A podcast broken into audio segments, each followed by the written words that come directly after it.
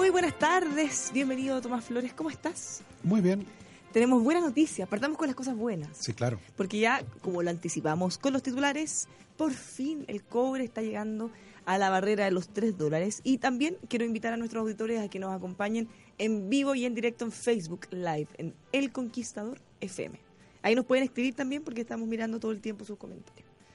Tomás, celebremos. Bueno, tú sabes que estuve mirando los datos hace 32 meses que no ocurría lo que ocurrió hoy. ¡Qué felicidad!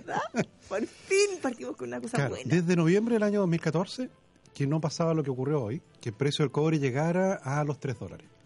¿Ok? Está, efectivamente, estuvo durante algunos minutos en ese nivel. Hoy día, a este, en este momento, está ligeramente más bajo, en 2 dólares 98. ¿Ok? Espero que se hayan logrado cerrar algunos contratos a 3 dólares de nuestro representante allá en la Bolsa de Metales de Londres. Pero con esto, efectivamente, se marca, se marca un hito. Porque, como te contaba, han pasado ya, eh, déjame ver cuánto, ya más de dos años. Más de dos años que no veíamos precio de cobre de 3 dólares. Y con esto, claro, todo el sector minero ya toma bastante más oxígeno. ¿ok? Y entrevistaron al presidente de, de- la Sociedad Nacional de Minería, que obviamente, como te puedes imaginar, se manifestó muy contento. O sea, si ahora podemos musicalizarlo y tenemos el cha-cha-cha, no sé. pues. Ahora, por fin vamos a dejar de no tener un puto peso. Claro, bueno, afortunadamente, el, claro, le tocó a a Codelco, claro, justamente le tocó las negociaciones en ese contexto de, de precios bastante bajos. A diferencia a los que a los que van a venir después, porque les va a tocar negociar con precios más altos y, y también con la nueva ley laboral. O sea, efectivamente, Codelco negoció el año pasado en un contexto bastante distinto. Ahora, sigue, yo te diría, de todas maneras, antes de empezar a gastarse esto, que hace la tentación, yo creo que todavía hay que esperar un poquito para, para ver cuán persistente es este cambio de nivel. Pero yo te diría que hay como tres razones para esto. ¿eh? Yo te diría la primera ¿Para, que... para pensar que podría llegar a mantenerse? Exactamente. ¿O para asustarse? No, para mantenerse. Eh, y la primera que hemos comentado mucho acá es el crecimiento económico chino. O sea, China es, se mantiene todavía robusto en crecimiento, ha corregido al alza su proyección para este año y por tanto ahí hay un soporte importante de un consumidor de cobre que hoy día es el más importante del mundo. Yo diría lo segundo es que se ha producido un fenómeno un poco curioso alrededor del mundo. ¿ah? Estas huelgas que, tuvimos aquí en Chile, que hubo también en Perú, que hubo también en otros países productores de cobre, pareciera que marcan una cosa algo distinta de lo que ocurría antes. Entonces, eh, el mercado está mirando que hay una mayor probabilidad de paralización en yacimientos mineros, no solo en Chile, ¿eh? en varios países del mundo. Entonces, eso hace que probablemente los tipos están tratando de acumular más inventario frente a estos eventos de no quedarse sin cobre por una posible huelga en Chile o en otro país. O sea, ya lo tuvimos nosotros hace poco. No, claro, de hecho, ya en el caso. también claro. en otros países. O sea, Claro, de hecho para China, pensarlo. claro, China de hecho tuvo que comprar chatarra de cobre para poder eh, reemplazar todo el cobre que le compraba Minera Escondida o que Minera Escondida le enviaba eh, durante el periodo que estuvo en huelga. Entonces, te fijas, eh, tenemos ahí dos razones que son más estructurales, o sea, que te dirían que el precio probablemente se debería mantener acá. Y hay una que es circunstancial, que son los especuladores de siempre. Que no tiene nada malo, ¿ah? Bárbara, no tiene nada malo. Si la especulación no tiene nada de malo en la medida que el especulador es una persona que cree que los precios van a subir, que efectivamente hoy día hay una oportunidad de compra y compra barato para vender caro. En la medida que yo lo haga con la misma información que tienen todas las personas en el planeta, no hay problema en ello, no hay nada Claro, ilícito. porque obviamente si fuera alguien que sabe que va a ocurrir, por ejemplo, una huelga o algún episodio distinto. Claro, de- porque está dentro de la compañía, Claro, claro, tuvo porque- acceso a información privilegiada y ahí la cosa cambia. Entonces, como ha habido un cambio brusco en el precio, hay que recordar de que solo hace unas seis semanas el precio estaba en 2 dólares 60. Entonces, en pocos, pocas semanas te fijas Sí, que compró. rápido. Sí, pues muy rápido. Estuvo mucho rato abajo. No, claro. Entonces, efectivamente, cuando se producen cambios muy bruscos en el valor de, de- de los metales o de las monedas o de las propiedades, eh, este tipo de personas entra y compra con la expectativa de que va a seguir subiendo el precio. Y como entran muchos más compradores, el precio sube. Hasta que se va, cambian a otro mercado. Y ahí el precio baja un poco. ¿Te fijas? Entonces, aquí tenemos que ver, de hecho, cuando el cobre llegó, está, yo me recuerdo que era el año 2011, ahí llegó a 4 dólares 40. Oh, suena como tan lejano. Claro, eso, Bárbara, eso es para lo que los auditores lo entiendan, esto pasa una vez en la vida. Te fijas como ver el cometa Como Halley. ganarse el, el loto, claro. Claro, es como ver el cometa Halley. ¿Y cuánto tiempo lo tuvimos así alto? Eh, yo creo que duró algunos días. No, Algunos no, días, pero, cuatro- pero más o menos en los rangos sobre cuatro, Ah, bueno, eh, como tres meses. Igual poquito. No, no, claro, es que eh, tenía un factor de especulación muy grande. Te fijas, los especuladores, cuando ya notan que ya no da más jugo ese mercado, Se eh, van a colegiar a otro. Exactamente. Venden la posición y ahí el precio vuelve a su soporte anterior. Entonces acá no sabemos bien cuántos especuladores puede haber. ¿ah? Eh, es una cosa que, que, probablemente los especialistas están investigando más, porque tú lo notas ¿eh? en la Bolsa de Metales de Londres, donde están los típicos representantes de las mineras chilenas y de las fundiciones alemanas o japonesas, son todos los mismos, pues todos los días son los mismos, pero empiezan a llegar otros tipos, nuevos. Ay, empiezan a mirar. Claro, y levantan la mano y compran. Te fijas, compran y bueno, si alguien está dispuesto a comprar, se los venden. Obvio. Pero son tipos que probablemente ni saben cómo se vende el cobre, ¿te fijas? o para qué se usa lo ven como una oportunidad de inversión. Entonces, bueno, eh, efectivamente este precio de 3 dólares eh, se está cumpliendo antes de lo que pensábamos. Si tú te recuerdas, nosotros pensábamos que esto iba a ocurrir quizás a fin de año y le rogábamos al Señor que, que así fuera. Bueno, se adelantó, se adelantó efectivamente esto y eh, yo creo que algo de discusión esto va a generar en el presupuesto 2018 porque el presupuesto debería hacerse ya, pero, pero, con... A ver, ojo, no empecemos no, a repartir ni a gastarnos la plata que no tenemos, porque aquí No, la claro. tentación, Tomás, ya me imagino que van a empezar, ¿cómo? Eh, agreguemos, aprovechemos de agrandar o no sé, ampliemos la gratuidad o... Claro, porque el presupuesto público debería hacerse con un precio de 2 dólares 77. ¿Te fijas? Entonces va a surgir, va a surgir ya no justamente hemos- lo que tú Ya señalas. nos hemos quedado abajo Sí. en... Claro. Claro, va a surgir justamente la discusión que tú señalas. Es decir, ¿pero cómo? Pero si mira, está a tres, Está gastemos, atrás. gastemos. Sí, pues. Gastemos más. Es que la tentación de gastar más, yo creo que todos la tenemos en algún momento. El tema es si tu lado responsable le gana al impulsivo que quiere aprovechar. Entonces No, claro, aquí claro que sí. la tentación, sobre todo época de elecciones. Eh, bueno, sí, lo que sí es que en el caso del presupuesto, eh, o sea, el, el incentivo mayor es a gastar más ahora, más que en fijarlo en el presupuesto del próximo gobierno, que podría ni siquiera ser quizá del- de la misma línea ahora. Claro, entonces por eso generaron un poquito de ruido. El proyecto de ley de presupuesto debería entrar el 1 de octubre, más o menos. Eh, y, por tanto allí eh, se va a producir esta discusión. Decir, pero ¿cómo? Si el precio del cobre está mucho más alto de lo que está contenido en la iniciativa. ¿Por qué estamos gastando tan poco? ¿Por qué estamos gastando tan poco? Así es. No puede ser, no puede ser. Bueno, ya, ya que estamos hablando de minería, el otro titular que habíamos planteado son las repercusiones que sigue teniendo el rechazo del proyecto Dominga por parte del Comité de Ministros. No hemos enterado de algunos detalles, también hemos visto em, reacciones del gobierno que está defendiendo esto como un rechazo por decisiones técnicas, porque se ha criticado bastante por parte de los empresarios que esto tiene más que nada un factor político. ¿Qué opinas tú? Bueno, yo creo que algo de política hay. Más que al pollito. Claro, en esto hay que recordar a los auditores que este es un proyecto de 2.500 millones de dólares Claro. que se realizaría en la comuna de Liguera. De hecho, el alcalde estaba muy muy enfurecido eh, eh, por el rechazo. Pero es que imagínate el- cómo se podía potenciar la zona con una No, me imagino el alcalde estaba pensando en la patente minera que le iba a pagar Por el eso, ¿no? Y los ahí en 10.000 adelante. empleos y toda la actividad accesoria que se genera. O sea, no es menor. No es menor, claro. Este es un yacimiento que explotaría cobre y hierro y eh, fue rechazado en, eh, de manera muy polémica en la instancia regional. ¿Te recuerdas que había algunos seremi que habían manifestado su apoyo en los escritos, en los escritos que, que habían presentado y que después se dieron vuelta? Que no votaron estaban de acuerdo con lo que pensaban. Claro. Es que esas son las cosas raras, porque al final, cuando tú tienes un proyecto que tiene en principio todos los permisos, que cumple las normas, eh, que los informes son favorables, de repente como que hay una oposición de la gente y empieza a ponerse raro y se empiezan a dar vueltas las chaquetas a los que ya lo habían aprobado. Y ahora tenemos, y sobre todo con este incidente del ministro que no votó, Claro, que es crucial eso, ¿ah? Expliquémoslo a los auditores eso, porque efectivamente son, como fue rechazado en la instancia regional, tiene que ir al comité de ministros. Son seis ministros. De los seis ministros, tres votaron a favor. Yo creo que el ministro, perdón, votaron en contra, que el ministro de Medio Ambiente, de Salud y eh, um, el tercero de Agricultura, agricultura, sí. por rechazar el proyecto. Y a Sí. favor del De proyecto energía y minería. Energía y minería. Y, y- pero ahí van cinco votos.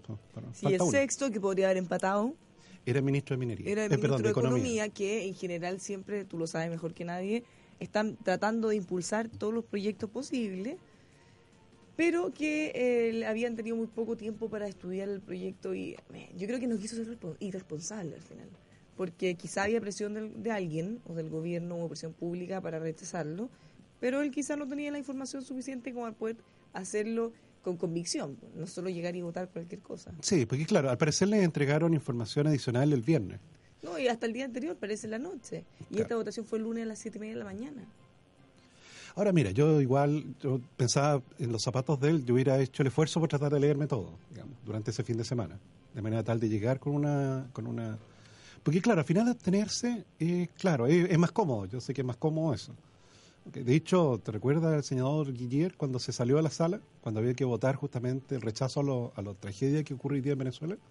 Que él se salió Sí, y no votó. Claro, yo sé que es más cómodo eso, ¿te fijas? Porque Pero- no, pero- tiene el, no tiene el costo político. No, claro. Pero, pero efectivamente el Ministerio de Economía siempre debería apoyar los proyectos de inversión. O sea, si, si efectivamente... Bueno, salvo que de verdad no cumpla con las normas y que... Ah, no, claro. Lo que pasa es que- que- que este proyecto hasta hace poco la, la cumplía, los informes Sí, de claro. los relacionados decían que sí. Y sabe lo más lamentable es que, bueno, esto no termina en campo. Eh, efectivamente, yo creo que, por, por eso yo creo que, que es muy cómoda la posición de no, no, no pronunciarse y no, no votar.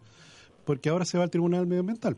De hecho, te que si lo hubieran aprobado, igual hubieran ido al Tribunal Medioambiental, los que son opositores al proyecto. Y eh, dependiendo de lo que salga del tribunal, yo creo que casi independiente de lo que diga el Tribunal Medioambiental, van a ir a la Suprema. Entonces ahí pasa algo raro, Bárbara. O sea, no es normal de que los proyectos de inversión finalmente lo terminen decidiendo los jueces de la Corte Suprema. Eso es raro. Te fijas, en Estados Unidos no ocurre así. En Inglaterra no ocurre así. En Brasil no ocurre así. Es que tenemos una tremenda institucionalidad. O sea, Entonces, hay como muchos pasos. Te fijas que es como, como sacar las castañas con la mano del gato. Sí, O sea, como para que el gobierno decir, oye, un momentito, yo, yo, yo, yo hice lo que tenía que hacer, y, y- pero mira, los jueces al final le dieron luz verde. O lo rechazaron. Como que finalmente pasar. Claro, porque ahí tú dices, oye, pero ¿por qué al final. o sea, para que nadie asuma un costo político, dices tú. Claro. porque- Nadie quiere ser el que, el que le quitó la posibilidad a la región de desarrollarse un poco más, ni el que le permitió un proyecto ir a contaminar la zona, por ejemplo, mirándolo desde los extremos. Exactamente. ¿Te fijas? Pero no es normal que, que la Corte Suprema termine decidiendo si un proyecto de inversión debe realizarse. ¿Te fijas? No, no, no, no es, no es para eso la Corte No Suprema. debería ser ese su rol, claro. No, pues de hecho, piensa tú en el caso de la Corte Suprema Norteamericana, tiene mucho más limitado los casos que llegan a sus ojos. De hecho, eh, ellos, ellos seleccionan qué, qué casos analizan, solo en el contexto de que ellos crean que puede cambiar la jurisprudencia. Si ellos consideran que efectivamente un alegato común y corriente, y si saben qué más, nosotros no lo vamos a ver, así que la última sentencia que he tenido esa es la sentencia firme. En el caso nuestro no, te fijas, todo esto, si tú deseas apelar a la Corte Suprema, tienes el derecho Cada a hacerlo. paso es un paso nuevo, independiente de todos los procesos anteriores, ¿no? No Así tiene es. nada que ver. Exactamente. Más allá de que Entonces- se pueda utilizar como una Entonces es un poquito raro, te fijas, un poco raro, no, no es el primer caso, lamentablemente. ¿eh? De- de- lo que pasa es que había dejado de ocurrir, porque hubo una época que pasó mucho, de que casi tú sabías que la, finalmente la última y la batalla decisiva era la Corte Suprema. Pero claro, explicarle a un Supremo un proyecto de inversión con toda la complejidad que tiene, te fijas, parece un poco curioso. No, y además que, como decíamos, hay una tremenda institucionalidad y hay gente experta en todas las materias eh, que saben mucho más de eso que obviamente los jueces de la Corte Suprema, pues, en cuanto a medio ambiente, economía, desarrollo, a empleo, a todo lo demás, consideraciones de salud, por ejemplo. Pero ya ahí se ha discutido, Bárbara, te, te quería contar una, una... Porque se ha discutido si es que para todos los casos debería ser la Suprema la última instancia. ¿ah? Porque suponte tú se produjo esta discusión en el cambio de la ley antimonopolio, en que hay un tribunal especial, que es el Tribunal de la Libre Competencia, que es un tribunal especializado, donde hay abogados y economistas. Entonces, una, una duda que surgió es si efectivamente la sentencia de ese tribunal era la última o podías apelar a la Suprema, que probablemente sabe menos de libre competencia que ese tribunal especializado. Claro. Entonces se discutió eso, finalmente quedó como era antes, que es- puedes apelar a la Suprema. Pero, pero, pero, pero, pero, pero desde ese punto de vista es algo que, que, claro, pa- para los gringos es bastante nítido, que no todas las cosas llegan a la Suprema. En el caso nuestro, finalmente ver si un proyecto tiene la mitigación adecuada o los estudios de impacto adecuados, que eso lo esté viendo la Suprema, yo creo que, que no es no es algo que deberíamos seguir, eh, eh, no, es, no es bueno que siga ocurriendo. Sí, vamos a ver qué ocurre en la última, en las instancias que quedan, pero como dices tú, es una mala señal porque, sobre todo en momentos que estamos pasando por una tremenda desconfianza desde todos los sectores. Hoy día el diario financiero informa nuevamente con más estudios que el pesimismo se vuelve a tomar eh, un poco más el peso en, el ambiente del mercado. Entonces, mala señal. Insisto, no necesariamente porque traiga inversión o cree empleo hay que aprobarlo a priori, pero pero cuando tú tienes todo favorable y después se da vuelta es como. Eh, y además que se tenga que discutir tan rápido eh, con tan pocos días de información en- prácticamente en la madrugada que ni siquiera el ministro pueda votar porque no tiene los antecedentes para estudiarlo se ve raro Sospechoso. So- sospechosa la diría el bombo fica Exactamente. bueno, el gobierno, como te mencionaba, defendió este rechazo y dice que, a diferencia de los detractores, se tomó sobre consideraciones técnicas. Y también negó que hubiera una división entre las carteras de economía y medio ambiente. Finalmente queda un tema zanjado. Chao. Y dieron vuelta a la página. No sé si para la gente está zanjado, por lo menos por los ejecutivos de la compañía dicen que esto vulnera, casi que vulnera la democracia, el Estado de Derecho, y se pasaron, eh, son, están bastante molestos. Bueno, uno entiende también. ¿Cuántos años ya esto? Varios años, varios años, varios, mucho dinero invertido en estudios. Eh, claro, o sea, efectivamente es algo que, que, que, para una economía que lleva tres, no, pues cuatro, cuatro años consecutivos con caída de inversión, esta es una muy mala, muy mala noticia. Bueno, fíjate que hubo un incidente en otro programa eh, que hablaron con el ministro de Medio Ambiente, un programa amigo eh, del de la radio Duna, en donde estaban hablando con el ministro de Medio Ambiente y les cortó la entrevista telefónica. Les cortó, así, chao, ¿sabes qué va? Adiós. Así como el ministro de Economía argentino cuando le preguntaban por la inflación. Claro, ¿cómo se te ocurre preguntar la inflación al ministro de Economía? ¿Qué, criterio del, periodista? Y ahí se fue también, pues. Ese era el ministro de la, eh, yo creo que nunca hemos visto, o muy pocas veces ha pasado una cosa así, eh, por lo menos en nuestro país, que alguien se vaya y diga. Bueno, mire, a ver, estoy viendo en EMOL la noticia. Luego, cerca de cuatro minutos de la entrevista, el ministro comentó eh, que debía finalizar el contacto porque tenía otra actividad. Y colgó el teléfono. bueno, el periodista que estaba hablando con él, que es director del diario La Tercera, le dijo, esa es la capacidad de diálogo de un ministro de este gobierno, impresionante. Yo creo que esta entrevista es de culto. Mira, eh, vamos a leer y después les contamos los detalles porque es raro que te corte el teléfono. Tienes que estar muy incómodo para eso. Bueno, de hecho, ¿te, acuerdas de este ministro argentino que le preguntaban por la inflación? Decía, mira, es que me trae, es que así, es que llegó un minuto que me quiero ir. ¿Te acuerdas? que me, quiero ir, me quiero ir. Hasta que ya se paró y se fue y no aguantó más. Este asedio por preguntarle algo tan, pero tan demencial como la cifra sí, oficial ¿Cómo se le ocurre preguntarle eso? Claro, ni, que fuera ministro de Economía, el ministro de Economía. Así es. bueno, pasémonos a otras cosas porque sin duda esto va a seguir generando polémica por harto tiempo. Eh, por lo menos a ver cuánto tiempo más le quedan a la siguiente instancia. Finalmente se irá aprobar eh, fíjate que esto también escaló la política. El diputado Matías Walker reclamaba, decía, bueno, gobierno entonces eh, presente una otra alternativa de inversión que vaya a tener los mismos efectos en nuestra zona. No, claro, porque evidentemente él percibe por parte de sus electores eh, la desilusión y todos los proyectos de inversión que probablemente se hubieran activado a partir de esta gran inversión.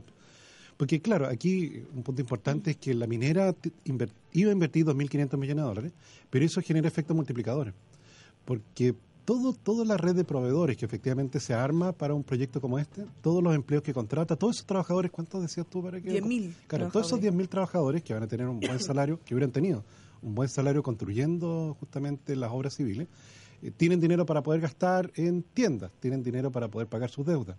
No, porque tienes que pensar, de gente que va a vivir probablemente en la zona, algunos, muchos de ellos ya viven, otros llegarían, y, ahí se genera un círculo virtuoso, gente que vende las colaciones, los lugares donde ellos van a ir a comer, eh, todo. Así es. Claro, ese efecto multiplicador tú sabes que puede llegar a ser tres o cuatro veces. Tres o cuatro veces el monto invertido. O sea, finalmente toda la actividad económica generada por ello puede ser cuatro veces la cifra de inversión inicial. Entonces, claro, esto no, no, no, no, es, no es poco dinero. ¿ah? Es un monto de inversión sustancial que para esa región, que es una de las que está en recesión, es una de las regiones que lleva más de dos trimestres consecutivos con caída de producción, le hubiera hecho muy bien. Y lamentablemente, quizás cuántos años van a pasar pues, antes que lleguen a la Corte Suprema. Sí, pues, porque además, incluso en caso de aprobarse, tampoco es que los efectos positivos se empiecen a notar desde mañana, pues, son procesos súper largos. Así es. Entonces, de aquí a que tuvieran un ok y empezaran y desarrollaran el proyecto, y que empezaran a contratar y todo eso, pasa mucho tiempo. Entonces, bueno, esperemos que sea ahora mejor o que si eventualmente el proyecto tiene cosas que hay que mejorar, que se pueda hacer. Que se pueda mejorar todo si tampoco se trata de, de irnos al otro extremo. Le quiero contar que si usted quiere tener más nuevos, mejores negocios, qué mejor que certificar las operaciones de su empresa. Con ASR Certificaciones lo atienden en todo el país, especialmente a las pymes. Más información y contacto en asrcertificaciones.cl. También le comentamos que em, si usted quiere renovar su flota de camiones, Hyundai Camiones y Buses tiene una tremenda promoción. Por solo 990 mil pesos usted puede llevarse la carrocería, así que eh, todos los detalles, los modelos, los va a poder ver en hyundaicamiones.cl. Finalmente, si tiene problemas dentales, no se deje estar. En general, siempre los problemas se van agravando, así que eh, qué mejor que ir donde el doctor Rodrigo Prieto, más de 25 años al servicio de la odontología, tratamientos de primer nivel, pero a precios accesibles. Lo encuentran en drprieto.cl, es drprieto.cl. Nos vamos a una pausa, junto a Tomás Flores, ya estamos de vuelta con más Buenas tardes, Mercado.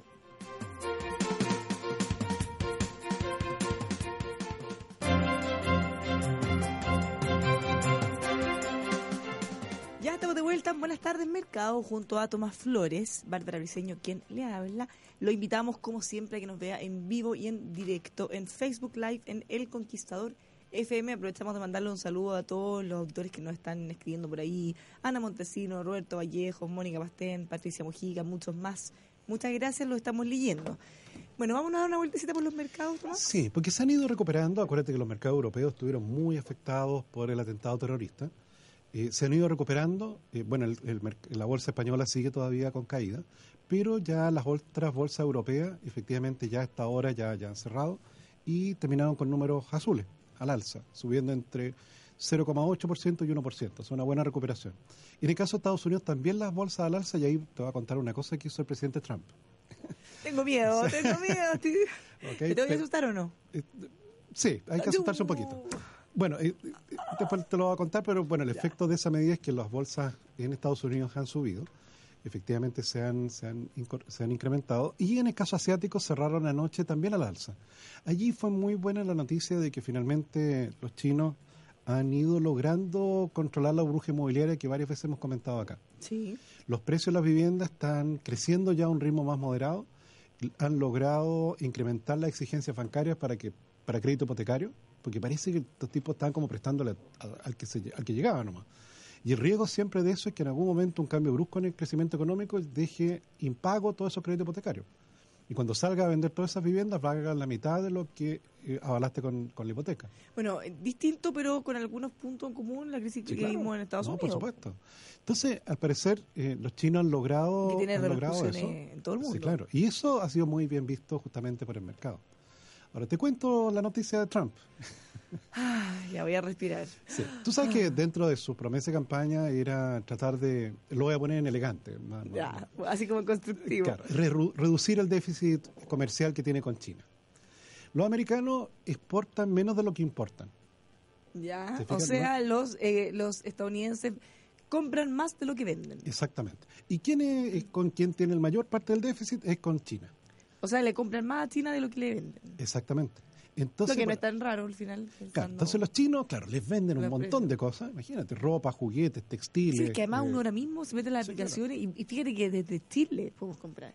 claro. Súper fácil, no te cobran ni envío en muchos casos. Entonces está China, el principal, yo diría más de la mitad del déficit comercial es con los chinos. Después viene Alemania, que ahí ya no es tan fácil eh, eh, ser, eh, mostrarle los dientes a Alemania.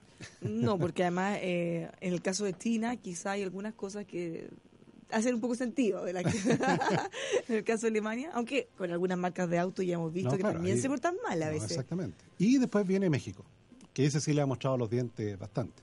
Entonces, en el caso chino, eh, lo que hizo el presidente Trump ayer es firmar una orden ejecutiva para iniciar una investigación en relación a productos chinos eh, por la potencial violación del derecho a propiedad intelectual.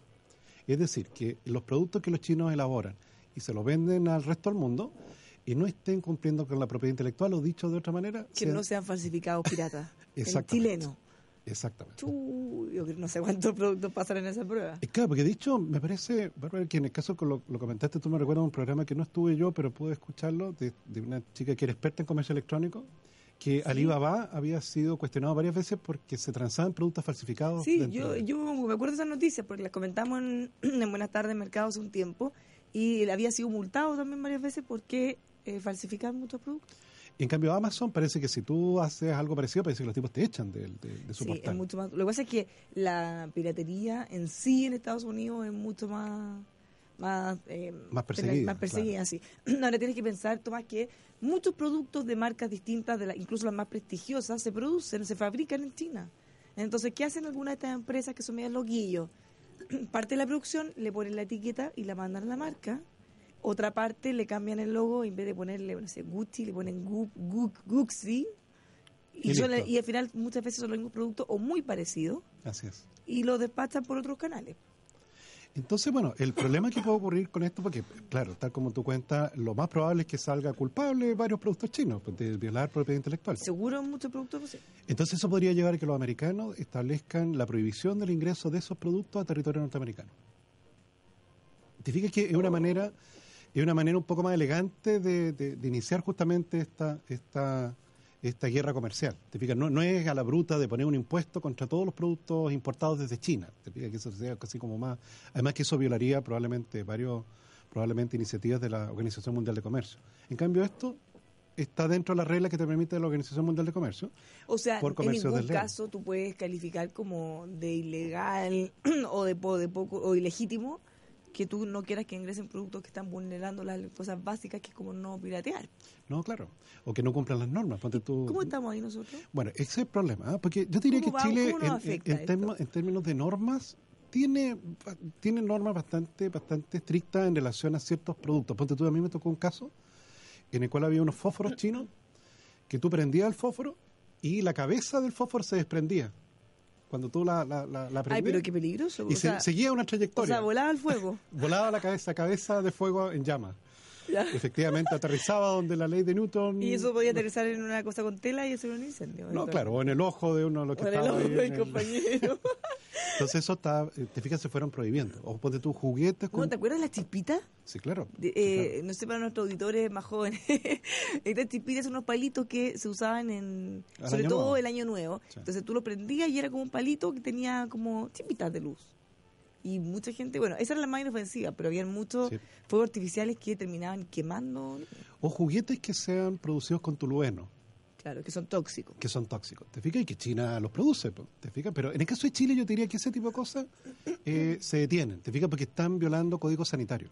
O sea, porque estaban poniendo en riesgo la vida de las personas. Dicho la, la- actividad física. Claro, porque eh, dicho en, la, en, en- Policía de Investigaciones, tienen una unidad que se dedica al tema de falsificados. ¿ah? A mí me tocó ver eh, un caso en el cual se allanó un local comercial que vendía eh, cosméticos eh, falsos, elaborados en China.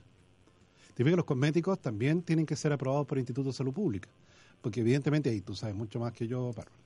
En comprar y en cosméticos. las dos Exactamente. cosas. No, porque si te echa uno que está falsificado, te puede provocar una alergia o algo así. po. O sea, esos que venden en la calle a veces, cosméticos Sí, que venden en la calle, que, que son muy baratos, son falsos.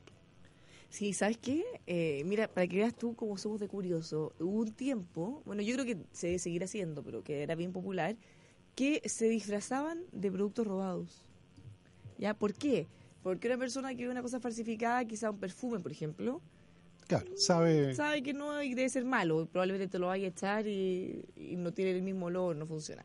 Entonces, ¿qué hacían? Disfrazaban su perfume de robado, le pegaban etiquetas falsas de grandes tiendas. Entonces la gente cuando decía, ah, robado, el es de verdad. Claro. Y confiaban y lo compraban. Muchas veces pasaban eh, por las casas, estas eh, personas recopilando, así como pasan a buscar de repente cartones, cosas así, eh, pegan botellas de perfume.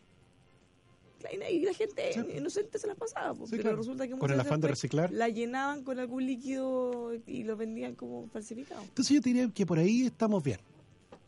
Pero hay un problema, que eh, el Departamento de Comercio de los Estados Unidos todos los años hace un informe sobre comercio en el mundo y eh, cataloga a los países dependiendo de su grado de cumplimiento con la propiedad intelectual.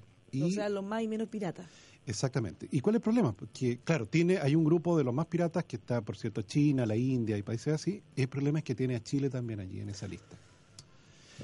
Entonces, el- el- la preocupación que yo tengo en esto es que, claro, cuando tú extiendes una orden de investigar a China, en algún momento alguien va a levantar la mano y decir, "Oye, pero investiguemos a los demás también. po".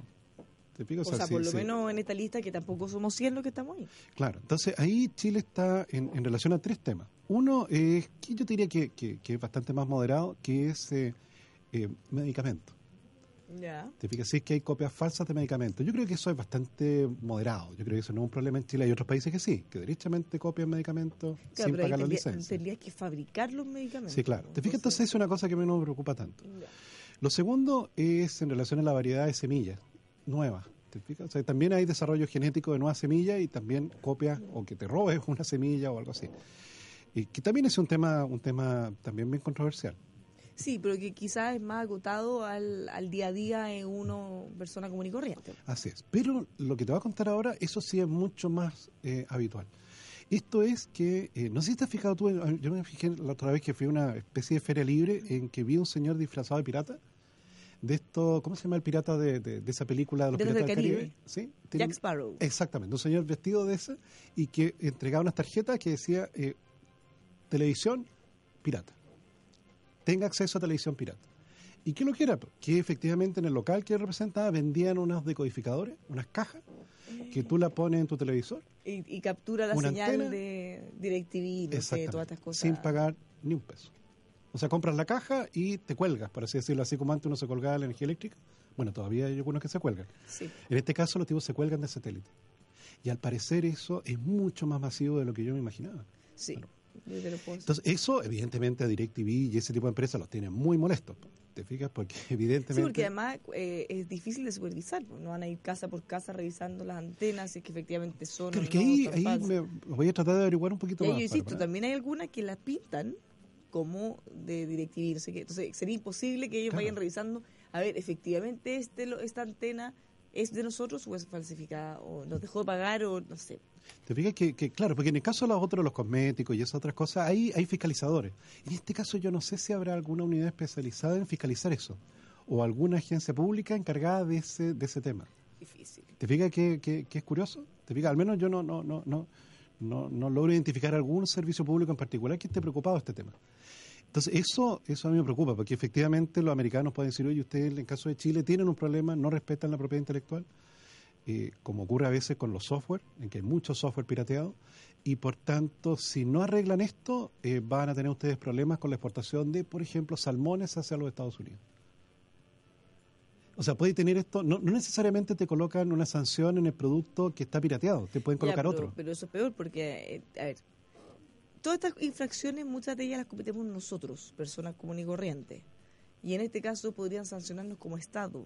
Y Exactamente. a otras industrias, Y a otras que no industrias. tienen nada que ver con nosotros, el que pirateamos. Claro, el tipo de los salmones, oye, ¿qué tengo que ¿Qué ver yo con esta yo, cosa del DirecTV? No, no, no, no. Eh, porque de hecho tú puedes, la, la, la, la retaliación o venganza comercial la puedes ejercer sobre el producto que, que tú elijas. O sea, los americanos podrían decir, a ver, ¿ustedes qué tienen los chilenos? A ver, Ah, tienen vino estos y salmones. no, no vamos a entrar su vino porque son falsificadores. Mientras el, el Estado de Chile, mientras el gobierno de Chile no pase una ley que sancione gravemente a los piratas, nosotros vamos a bloquear a los salmones y, a la- y al vino. Bueno, hay cosas más cotidianas todavía, Tomás, donde nosotros somos medio piratín. Por ejemplo, descargar música, compartir música pirateada, eh, fotocopiar libros. Que Ah, sí, claro. No tenemos nosotros la mentalidad que eso es un delito. No, tienes toda la razón. Dicho yo... Porque muchas veces en la misma No, claro, universidad te pasaron comentábamos, sí, lo fotocopiaban todos los alumnos. Mientras que en los otros países, en Estados Unidos, tú tienes que pagar por la descarga de cada una de las copias. Sí, claro. Así es. Claro, en el caso... Claro, en el- Acá fotocopiamos, pero pff, Claro, y toda esa fotocopia no está pagando el derecho del autor del libro. no, pues. No, po, es una copia pirata. ¿Y, y quién se ha sentido cometiendo un delito cuando le fotocopia? Oye, tengo que hacer la tarea, me prestáis el libro, le sacáis fotocopia y ya listo. O sea, no hay conciencia que eso es... Dicho, yo me recuerdo que en el caso de software, ponte tú, en su momento, no sé cómo será ahora, ¿ah? pero en su Sí, momento, en su momento fue mucho. mucho. Tú comprabas un computador y el mismo que te lo vendía le instalaba los programas. casi la mitad del software ocupado en Chile era, era pirata. Sí, ahora, puede que a nivel de persona todavía eso sea así. Quizás no a nivel de empresa, pensando en que si te fiscalizan, las multas deben ser altas. Claro, porque la música, la música, déjame recordar, ¿cuántos años son de vigencia de pago de, de derecho de autor? No me acuerdo si son 50 años después de Sí, fallecido el son como autor. 50, creo. No, creo. Y Elvis falle- falleció él, 70 y cuánto era, déjame recordar. Estuvimos Sí, de pero- luto como una semana. El punto es que quizá hoy en día, eh, con estos portales como Spotify o Apple Music o no sé, eh, otros más, quizá uno ya no comete tanto ese problema porque uno paga una mensualidad o incluso en algunos casos puede hacerlo gratis con limitaciones y quizá ya no descargas. Pero todavía deben haber por ahí muchas canciones dando vueltas que Sí, se claro. prestan, se graban de un MP3 a otro. Claro, estaba viendo a Elvis, al rey. Mira, eh, ¿Cuándo sus canciones van a ser públicas? yo le he contado alguna oportunidad. Una vez, cuando yo vivía en Estados Unidos, tenía un amigo que era, eh, bueno, era cuba- de padres cubanos, pero él era, era estadounidense. Y, y su pareja era española. Entonces ellos vivían en un centro que era de la universidad. Y un día él, él era todo súper, súper gringo y todo pagaba, entonces descargaba y pagaba la, cada canción. Entonces la señora dice que, así como, que, ¿cómo, cómo le diría en español que, que boludo? Como, que, que píjale, no sé. pues que pues es que te- se te ha caído todo el cerebro, no sé, ¿cómo se te ocurre? Y le decía que eres tonto, te así, ¿cómo se te ocurre pagar? Mira, en estos portales, todos mis amigos, todo el mundo lo baja, hazlo. Y él, no, pero ¿cómo? Oye, pero si no pasa, no pasa nada. Le decía, pero si no pasa nada, no pasa nada, dale. Y al final lo convenció, ya porque lo había dejado en el suelo. Bueno, este amigo ah, empieza a descargar una canción, no, alcanza a apretar ni el botón y suena el teléfono. Aló, eh, muy buenas tardes, nosotros somos del departamento tecnológico no sé qué de la universidad, eh, tienes cinco minutos para borrarlo, si no te vamos a proceder a una multa y, y él casi se murió, no quedan ni alcanzado a descargar, al final en dos minutos pagó todo y hasta ahí no me llegó mi amiga. Se considera casi deportado. Casi deportado, sí. Entonces ahí tú te das cuenta Sí, claro. que, que ahí, o sea, no es solo porque hay conciencia, sino que te pillan. No, claro, no, eh, claro, hay un nivel de penalización mayor y existe conciencia en la comunidad de que, de que, de que es un delito al final. O sea, cuando le hace una copia pirata de una música, O sea, le está robando al artista. le está robando la Le está robando al autor del libro, porque los libros no se hacen solo. Es mucho tiempo que la persona tiene que investigar, invertir, eh, muchos recursos también. Claro, y uno, uno como que se considera dueño de eso y compra y uno lo, lo fotocopia Claro, o sea, es dueño, claro, pasa a ser público a partir de una cierta cantidad de años. Claro, en el caso ponte tú, de la aspirina. La aspirina fue descubierta hace más de 80 años atrás, si no recuerdo mal, por Bayer, por esa empresa alemana. Y claro, una vez pasado el periodo de, de- de- de patente, es público, claro. Es patrimonio de la humanidad y cualquiera puede fabricar aspirina. Ahora, esa patente, estimados auditores, tiene un sentido. Y es que, imagínate, Tomás, si tú quisieras inventar algún producto para cualquier cosa, para mejorar algún mal. ¿Qué significa eso? Que tú tienes que tener toda la maquinaria para poder hacerlo, invertir en tecnología, invertir en trabajadores, invertir en científicos que estén haciendo miles de pruebas. O sea, la inversión en tiempo y recursos económicos es tremenda. Imagínate tú lograras dar con una fórmula y después todos pudieran tomarla y fabricar sus aspirinas. ¿Qué No incentivo habría? Ninguno. Claro, porque dicho probablemente... de ¿Cuánta cada- ciencia de- tendríamos? claro, de cada 100 proyectos probablemente de descubrimiento o desarrollo de moléculas nuevas, tal vez uno resulta, o dos. ¿Cuántas cosas habrán probado antes de dar con la fórmula de la aspirina? Claro, entonces tiene un sentido, porque efectivamente es un monopolio. Te fijas, un monopolio legal. Durante ese periodo Claro. de tiempo, eres el único que puede producir el bien que tú creaste, y otros lo pueden producir, pero te tienen que pagar derechos de autor. O sea, para que valga la pena que tú hagas todo ese trabajo y esa inversión, porque si no, na- nadie haría ciencia y no tendríamos ningún remedio nuevo, no tendríamos nada nuevo. Pues sería al final, o sea, le quitaría todo el incentivo. Claro, entonces este es un tema que, claro, por el momento nosotros somos espectadores. eh, espero que no seamos protagonistas en algún momento, que seamos espectadores solamente, pero, pero claro, es una manera, eh, yo creo, más reflexiva de, de- cómo Estados Unidos inicia una guerra comercial con- con China. Al amparo de la regulación de la Organización Mundial de Comercio, de manera más elegante, y bueno, avanzando en el objetivo de ellos, que es reducir el déficit comercial. Ahora, no hay que ser muy muy experto y entendido para, para darse cuenta que algo van a encontrar. Porque de que hay productos falsificados, seguro. No, claro, claro que sí. Entonces, por eso es que... Ahora, que- eh, muchas veces, por ejemplo, hay- hay- lo que habíamos comentado de AliExpress han cambiado. Antes tú podías poner algo con la marca y lo encontrabas. Ahora tenés que buscar tipo, modelo, imitación, estilo de la marca. Y ahí como que hay formas que los expertos en compra han descubierto para llegar a los productos. Pero claro, ya no es tan, tan fácil como poner el, el nombre y listo. Pero igual, al final, aparece igual. Y con precios mucho, mucho, mucho más bajos. No, claro. Pues si Ridículamente más No, bajo. pues claro, pues si copiaste nomás. pues. Sí, así es re fácil la vida. Sí, po, porque al final, eh, sobre todo los productos de lujo, muchas veces tú pagas la marca más que el, el propio material de confección. Entonces, bueno, volvámonos a otros temas ya que ¿Alcanzamos estamos a ver el dólar?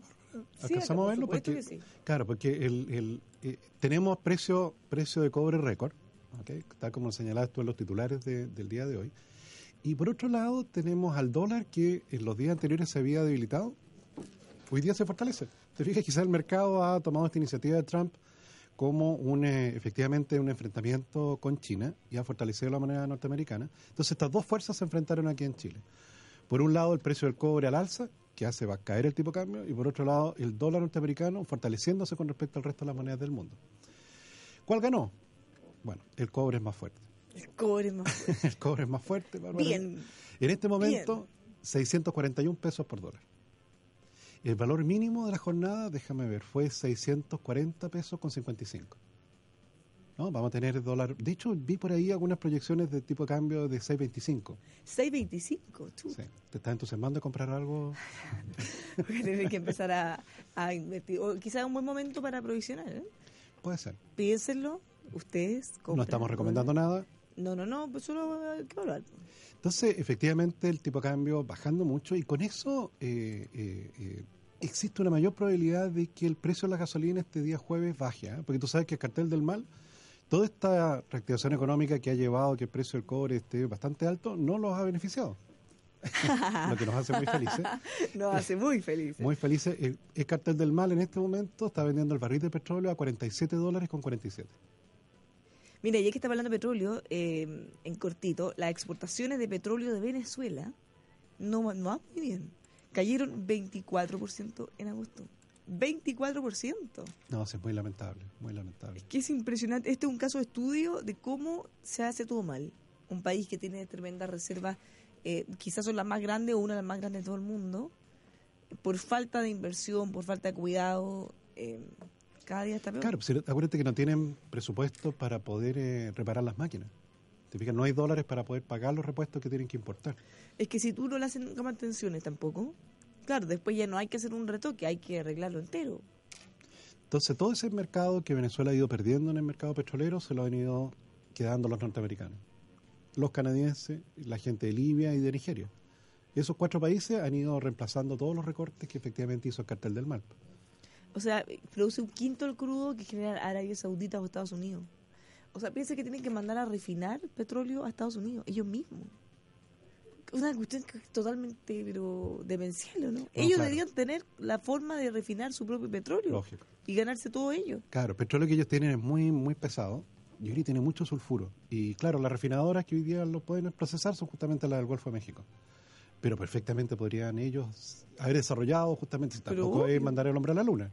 No, pues si lo pueden hacer otros también Sí, pueden claro, ellos. sí, claro que Pero sí. el tema es que, mira, fíjate que muchos han, muchos han criticado que estos gobiernos están eh, nefastos en inversión, en expropiaciones y en políticas que han sido de alguna manera cada día más represivas, han terminado haciendo, y además estas malas decisiones que se han tomado PDVSA, que le regala petróleo a todos sus amigos, petrodólares, sacan de ahí, el fondo lo han usado como caja pagadora de favores políticos y eh, para mantener a sus amigos en el mundo, especialmente Cuba. ¿Qué ha pasado? Que eh, muchos de los ejecutivos, de los trabajadores de las petroleras que han eh, generado tremendo capital humano, han ido. ¿Y dónde están esos capitales brillantes? Eh, justamente en los países que le están haciendo la competencia. Entonces, si están en un lugar donde ni siquiera pueden reparar o mantener eh, sus maquinarias, bueno, se van a otra donde le dan todos los recursos y que todo funciona y que pueden desarrollar y mejorar las tecnologías también.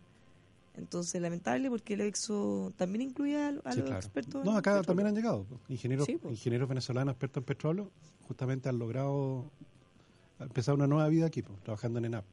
Obvio, y por supuesto para nosotros son bienvenidos porque todo ese capital tremendo, eh, capital humano, nosotros lo, queremos. Después vamos a tener que comentar la- la- el proyecto de ley de inmigración. ¿eh? Sí, tenemos está bastante darle- controversial. Eh, uy, sí, se viene para rato. Pero la presidenta Bachelet dice que, eh, eh, como en lo esencial, tenemos que eh, equilibrar entre valores, entre deberes y derechos. No solo uno o dos. Y así evitar, en- por el beneficio de ellos también, que se produzcan abusos. Va a ser un tema controversial. Sí. Es un tema controversial de abordar porque, porque hay de todo. Claro, porque tú sabes que hay una cuota de extranjeros que tú puedes tener en una compañía, que Sí, me parece po, 10%. un 15% era, ¿no? Se va a subir ahora a 15%. Ah, ya. Salvo que tú le demuestres a la Dirección de Trabajo de que las personas que necesitan no existen en Chile, no existen en esa expertise. Ahí puedes tener más de, más de 10%. Pero, pero también la pregunta es si ese 15% va a ser suficiente. Porque si sigue creciendo el ingreso per cápita y tenemos cada vez una generación de chilenos cada vez más educados, nos va a pasar algo parecido a lo que pasó en Costa Rica, de que finalmente ya nadie quiere levantar la cosecha.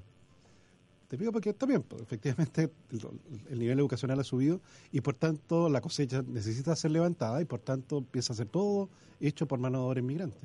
Entonces ahí el 15% probablemente es poco.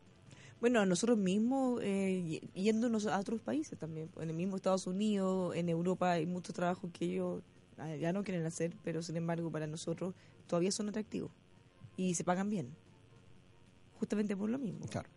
Como no lo quieren hacer, eh, se pagan mucho mejor de lo que podrían tener eh, en nuestro país una remuneración por algo parecido. Nos tenemos que ir, Tomás. Se nos pasó rápido. Que tenga una buena tarde, pero antes le quiero contar que eh, no le puedo contar nada porque aquí no tengo ni una cosa para contar. Eh, bueno, no importa, no. yo me acuerdo que tengo muy buena memoria. Hablemos de comercio electrónico, porque si usted quiere subirse a la tecnología, si usted quiere aumentar sus ventas vendiendo por internet, que es obviamente donde uno también quiere estar, porque ahí está, ahí está eh, quemando las papas, como eso, donde arde todo. Para que usted pueda hacerlo, cuente con el potente software de Planen e-commerce. Eh, Súper fácil, simple, no se preocupe si usted no entiende mucho tecnología porque lo van a dejar funcionando perfecto sin ningún problema. Más información, planen.cl o los puede llamar al 22 235 4348. También le comentamos a Universidad del Pacífico que potencia tu creatividad y desarrolla las herramientas para el emprendimiento. Mucho más va a encontrar en esta universidad con más de 41 años de trayectoria académica y reconocido prestigio de sus egresados en el área de comunicaciones, diseño y en otras de las ciencias humanas también. Universidad del Pacífico, creatividad para emprender, upacífico.cl. Ahora sí nos vamos, Tomás. Que tengan una muy buena tarde. Auditores también. Nos encontramos a las 5 en Bolo Pesto.